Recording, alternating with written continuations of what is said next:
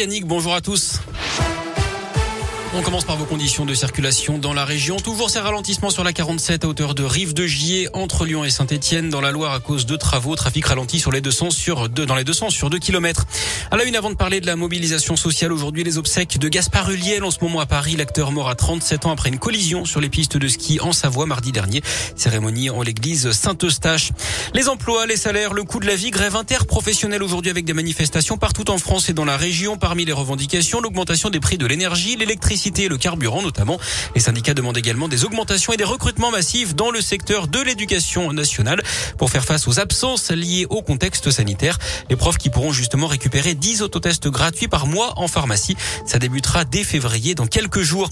En attendant, pas de quatrième dose en France. En tout cas, pour l'instant, le Conseil d'orientation de la stratégie vaccinale écarte l'idée d'un second rappel chez nous.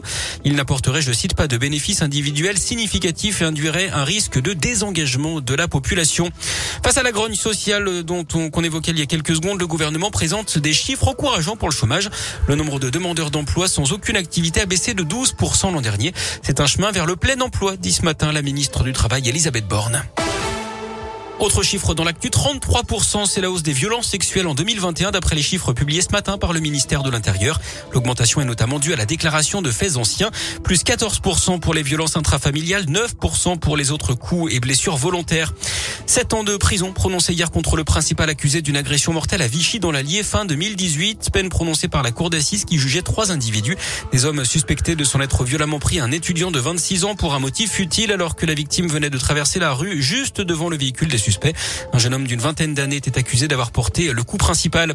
Deux agressions à l'arme blanche à Clermont-Ferrand mardi après-midi vers 16h30 devant la gare. Un ado de 15 ans a reçu au moins deux coups de couteau.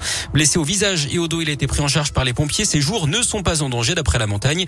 Et puis autre agression dans le secteur de l'hôpital Estin. Un jeune homme de 27 ans circulant en scooter a été ciblé par deux individus à un stop. Il a été blessé sans gravité à une cuisse. Ces agresseurs ont pris la fuite. Selon les premiers éléments, les deux événements n'auraient aucun lien entre eux. Du sport du tennis avec l'Open d'Australie, les demi-finales dames. Ce matin, l'Australienne Ashley Barty affronte l'Américaine Madison Keys. L'autre demi opposera l'Américaine Collins à la Polonaise Sviatek. En basket, on joue en Euroleague ce soir. Déplacement périllé de Lasvel à Barcelone, deuxième. Hier, en Coupe d'Europe, la Gielbourg s'est imposée 76 à 69 face aux Slovènes de Ljubljana. Et puis on termine par cet acte de vandalisme informatique dans le nord-est de la France. Un hacker a pris possession d'un distributeur automatique de cuisine taille.